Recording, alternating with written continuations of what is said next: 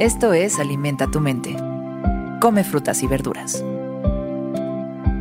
Hoy nos vamos a alimentar con Raymond M. Smulian.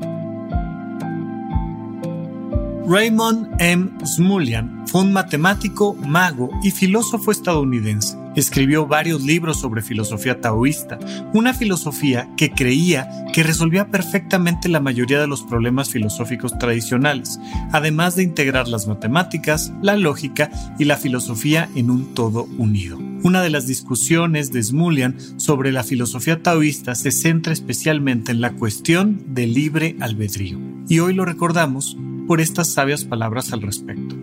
Nunca he elegido libremente tener libre albedrío tengo que tener libre albedrío, me guste o no me guste. Es una cosa muy interesante de jugar con nuestra mente, porque el libre albedrío precisamente es esa capacidad para elegir y nosotros no elegimos tenerlo. Es una condición propia de nuestra especie, de nuestra naturaleza y es algo que además se vuelve una pieza central en la calidad de nuestra vida si queremos ser felices, si queremos elevar la calidad de nuestra vida, si queremos intensificar la emoción con la que vivimos el sentido de nuestra vida, necesitamos desarrollar nuestro libre albedrío, queramos o no queramos. Y esto entonces nos lleva a la pregunta, ¿qué es y cómo ejercitar nuestro libre albedrío? Nuestro libre albedrío es igual que nuestra libertad.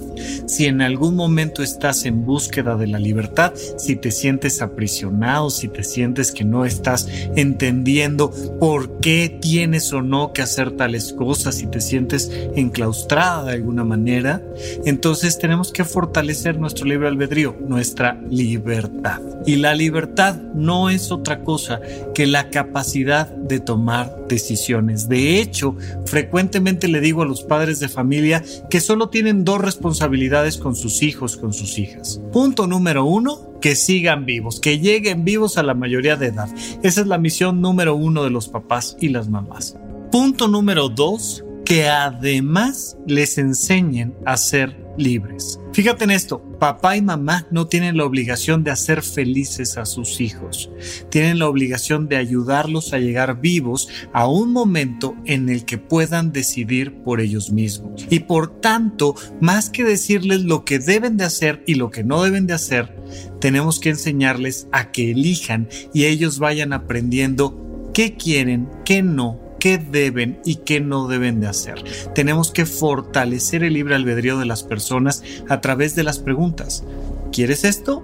¿O quieres esto? Y cuando tenemos que fortalecer nuestro propio libre albedrío, pues entonces tenemos que preguntarnos qué quiero, qué me gusta, qué quiero para hoy, qué quiero para mañana, qué quiero en un año, qué quiero para saber qué quiero, tengo que saber quién soy. Para saber quién soy, necesito irme dando cuenta de qué va pasando conmigo, con mis emociones, con mis pensamientos, en la medida en la que yo logro decidir por una cosa o por la otra todas las personas tenemos que evaluar nuestros vínculos interpersonales, nuestro autocuidado, nuestra autoestima, nuestra vocación, todo lo que está a nuestro alrededor en nuestra vida, todo lo importante a través del libre albedrío. Este que soy es quien quiero ser o hay algo que quiero cambiar. Es finalmente el elemento central al que llegaremos a través del ejercicio de nuestro libre albedrío.